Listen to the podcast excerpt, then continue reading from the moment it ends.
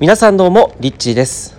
はい、えー、今日はですね太陽は健康の秘訣。太陽は健康の秘訣という話をしていきたいと思います。えー、太陽はねあのあまり見ちゃいけないですよとかあの小さい時に多分小学校とかでも言われてたと思うんですけど、まあ、太陽っていうのはすごく、まあ、体にとっていい、えー、エネルギーを与えてくれているんですね、えーまあ、本当に例えば朝起きて皆さんね朝起きて窓を開けてすごく新鮮な空気をこう吸い込んでから太陽の光を浴びたのを想像した時にすごくこう新しいエネルギーが体に入っていくようなイメージが湧いてくると思うんですけれども、まあ、実際にこう朝早く起きてあの散歩したりとかしている方はですね太陽を浴びにわざわざ外に出ていると思うんですが実際この太陽を浴びるとですねどんな効果があるのか、えー、皆さんがこれを聞いてですねあのあんまりこう普段太陽を浴びるっていうことをしない人にとっては、えこんな効果もあるんだなというふうに、え知っていただければなというふうに思います。でまあ僕もあの一日の初めになるべく太陽を浴びることを意識はしています例えば、えー、外にね出歩いた時にもなるべくこう影がないところで日の当たるところを通ったりとか、えーまあ、そうすることで少しでもね太陽の光に触れるというふうにしています、まあ、余裕のある時はえー、今日の朝なんかもえちょっとね外に出て、まあ、太陽の光をこう浴びに、え行ったりとかですねそういうふうにしています。で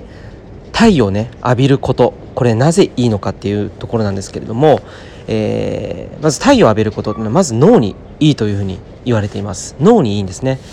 えー、皮膚が、えー、太陽光を浴びることでビタミン D っていうのが生成されるんですけれどもこのビタミン D っていうのは太陽ビタミンというふうにも言われていてさまざ、まな健康効果があるというふうに言われています、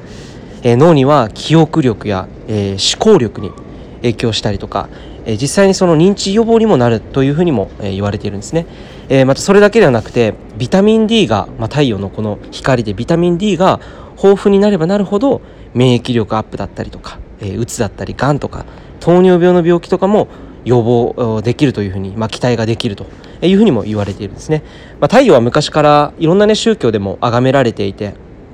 えーまあ、植物を本当にまず食物ですね食べるもの僕たち人間が食べるものを育てるのにも、まあ、農家にとってはすごく最高の恵みというか太陽がなかったら食物をえー、収穫することができない、えー、それぐらいですね私たちの、えー、この体っていうのは、え直接だけではなくても直接的だけではなくてもやっぱり食べ物を通して、え太陽の恵みというものを頂いているわけですね。なのでそれぐらいパワフルなエネルギー、えつまり直接的に、えビタミン D あの太陽のパワーをもらうっていうことはすごく体にとって脳にとっても、まあ、いいとえー、いうことなんですね。ぜひ、まあ、この太陽のエレメントをですね最大限に使って、えー、僕たちはそのずっと屋根の中にいるわけではないので牢屋に閉じ込められているわけではないので、えーまあ、こういう時だからこそ部屋にいて、えー、ずっとねあの暗い中でこう過ごすよりも外にちょっとだけ出ても太陽の光を浴びてそうすると自分の脳がリフレッシュされたりとか、えー、健康状態が促進されたりとか、まあ、いろんな効果があるということですね。ぜひ太陽に当たってえ